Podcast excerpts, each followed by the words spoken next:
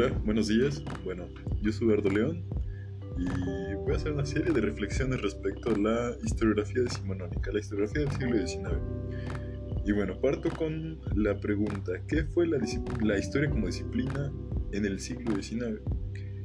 Y me parece muy interesante este aspecto de la historia como disciplina porque realmente se piensa o se puede decir que la historia se consolidó como tal, como disciplina en este siglo debido a que, bueno, se deja de lado la, la relación que tiene con la, con la teología o con el derecho y se vuelve una disciplina independiente, ¿no? Y pues empieza a impartir clases de la disciplina de la disciplina histórica en las universidades, ¿no? Forma parte de las de las universidades. Eh, se imparten cátedras de historia por grandes historiadores como, como ¿no? Pero pues no es nada más que de un salto del otro, de, tradición a tradición historiográfica, no, no es como que se desaparezca la tradición previa, sino que pues es un proceso, ¿no? Es un proceso que, que todavía adopta los, bueno, aspectos de la historia maestra de vida, pero pues va avanzando poco a poco, ¿no? Va llegando a lo que es la historia ciencia, lo que se va proponiendo en este siglo XIX. Bueno, y pues, pues esta, en esta rama de la. En este periodo de la historia, pues no es solamente que se quede englobada una, una tradición historiográfica, ¿no?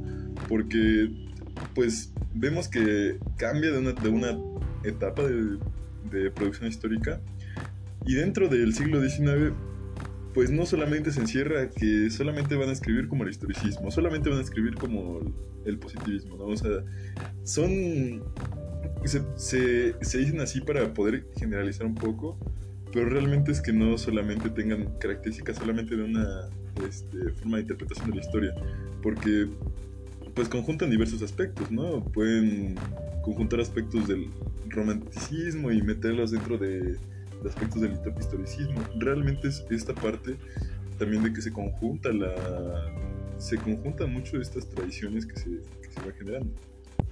Y bueno, Paso a la siguiente pregunta de ¿qué principales aspectos destacarías para intentar caracterizarla a la historia como disciplina? Y me parece interesante respecto a esta pregunta que, bueno, no es como que todo el mundo siguiera este camino y que todos estuvieran enfocados este, teniendo el mismo, la misma forma de pensamiento. No, no, no era como que este, en Francia iban a tener la misma forma de pensamiento que en México o no sé, en Estados Unidos. Realmente son distintas formas de interpretar la historia en, esta temporalidad, pero pues destacan bastante la, las que tienen una discusión epistemológica en, Francia y en, en y en Alemania. en Alemania, bueno, Prusia, en ese momento. Pero me parece interesante esta parte de historia como ciencia.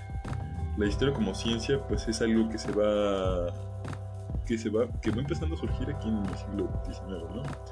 Y se generan distintos debates respecto a la ajá, a la ciencia, al método, al, a, a todas las posturas que tienen respecto a ello, porque inherentemente se tiene un antecedente de dejar un poco de lado la filosofía y la historia, ¿no? Que se, que se generan, bueno, en tiempos previos.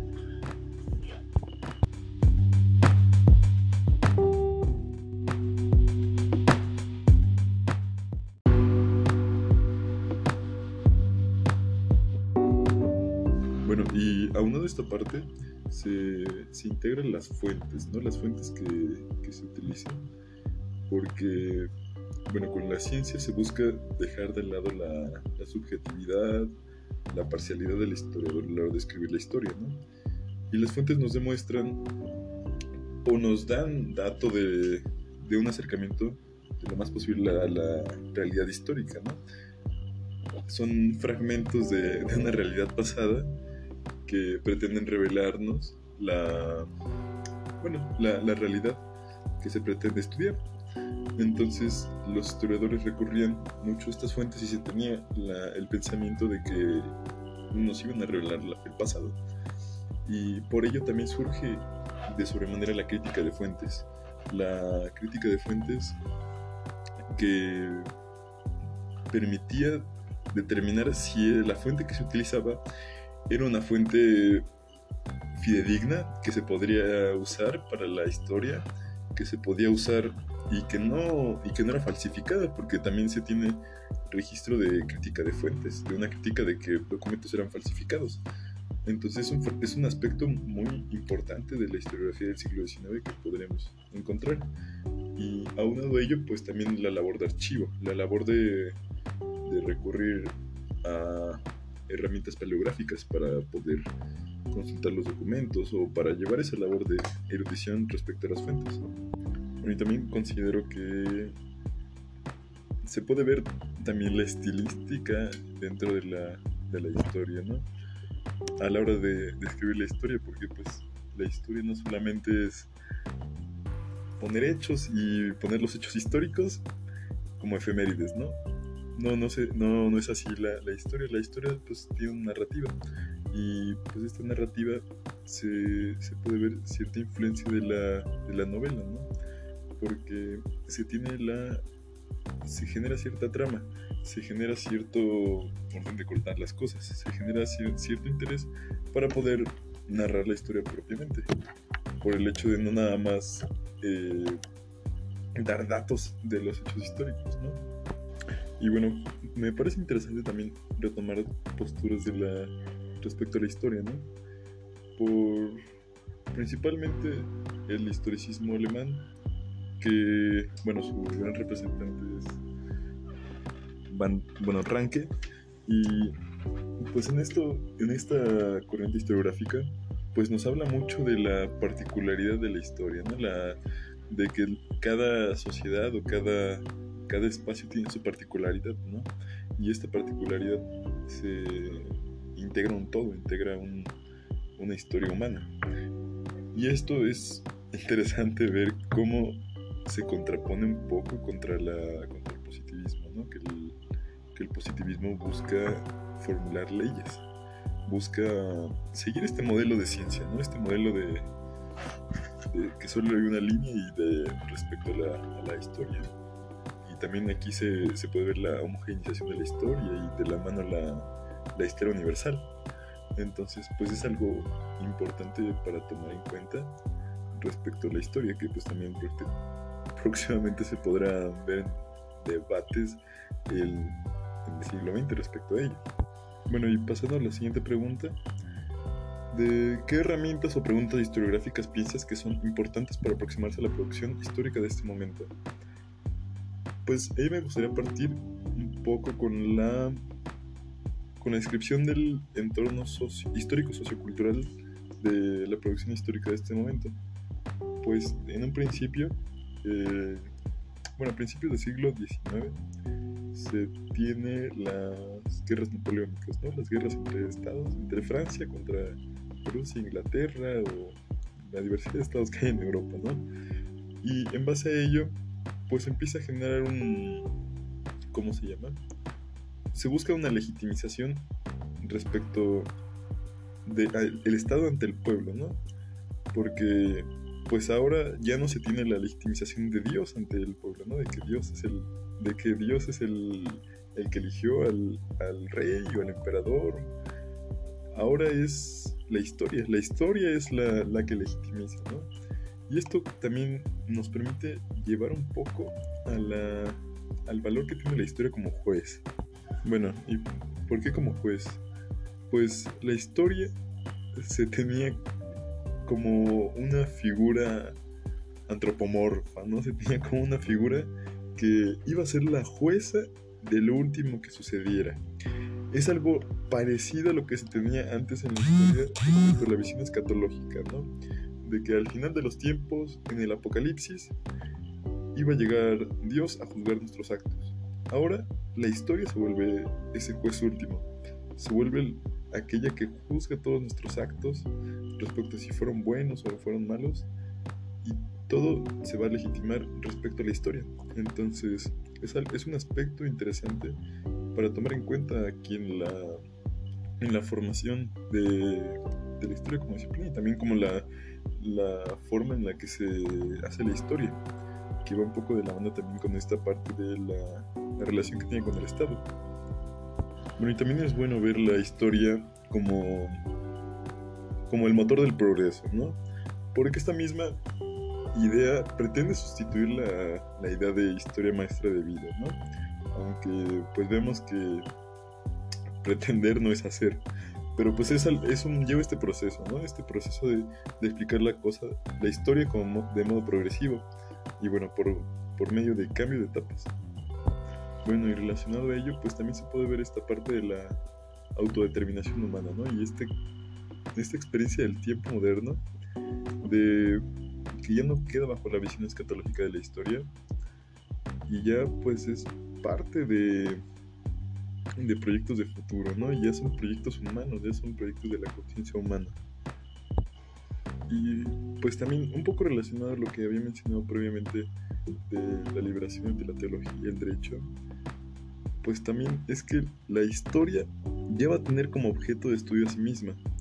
Y es interesante cómo podemos ver esta parte en las estas características historiográficas, porque ya se va a enfocar meramente en el estudio de la historia, ya no se va a enfocar, por ejemplo, en la teología con la geografía, ¿no? Ya no se va a enfocar en ver a los santos, ya no se va a enfocar tampoco en, la ciencia, de que se enfoque en ver si ver la, la historia del, de los animales, ¿no? Ahora es la historia, pero del ser humano, de, de la especie humana, de la humanidad.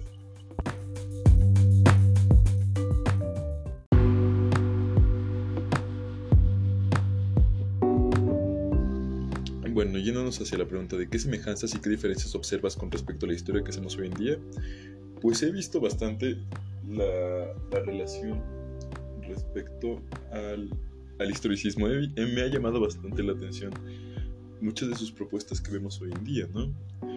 La, esta labor de que, de que cada un, de que cada historia tiene su particularidad y cada historia tiene su particularidad y constituye un todo, me ha parecido algo que, que he visto mucho dentro de esta materia y de la historiografía de México, porque la, la, he relacionado mucho con la forma en que se, se interpretó historia respecto un poco adelante en el siglo XX. Y también cómo, cómo encontramos también esta, esta idea de que, que para la historiografía del siglo XIX pues era algo nuevo, ¿no? Pero esta idea de que la diversidad de interpretaciones, ¿no? Y esta idea de que también la, la historia pues no es tan objetiva que, que digamos, ¿no? Aunque también se puede ver un poco esta, este, esta diferencia con el positivismo, ¿no? De, de que no se pueden generar leyes con la historia, aunque es lo que se pretende, vaya. Y creo que es una de las grandes diferencias. Aunque también se han integrado mucho esta idea de la, la historia universal, ¿no? Y que también ha generado un poco de, de conflicto, ¿no? De que con esta historia de la historia, con esta idea de la historia universal, leyendo esa historia ya se deja de lado todo lo demás, ¿no? Pues realmente considero que no es tanto así. La historia universal, pues sí, tiene, creo que es más como para generalizar un poco y, y resumir y sintetizar más la, la historia, aunque la amplitud, pues no se puede reducir un pequeño libro, ¿no? Un libro de 600 páginas, pues no se puede quedar con eso. Creo que también algo importante y me parece sumamente interesante también es las fuentes, como también le damos un valor tan grande a las fuentes primarias. Aunque, bueno, recuerdo un poco esta parte de, de que ya no criticamos tanto las fuentes, ¿no? Vemos en los archivos la, la fuente y pues ya con verla ya es fidedigno, ya, ya no hacemos la labor que, que hacían historiadores antes. Entonces creo que es una pequeña diferencia, aunque también una semejanza el uso de, la, de las labores paleográficas, ¿no? Para poder descubrir lo que la historia nos depara. Y bueno, para no extenderme más, la parte de qué experiencia te generó leer a los historiadores del siglo XIX, pues creo que me ha, me ha ayudado bastante a comprender la historia como disciplina y estas ideas que van surgiendo, que bueno, para, para, ellos parecen nuevas y para nosotros ya parecen algo, ya está obvio, ¿no? Que, que lo vemos en las materias introductorias. Pero sí, para mí me pareció muy interesante cómo es que la, la gente idea estas ideas, idea estas ideas para, para hacer lo que hoy es la historia, ¿no? Y lo veo mucho desde los primeros historiadores griegos, ¿no? Esta idea de de querer registrar la historia, de querer registrar este, lo que sucedió en el pasado para leerlo en el futuro. Creo que ver todas esas bases de, de cómo se ha generado la historiografía me ha parecido muy importante y pues también contribuye al valor que le damos nosotros como estudiantes de historia y futuros historiadores, ¿no?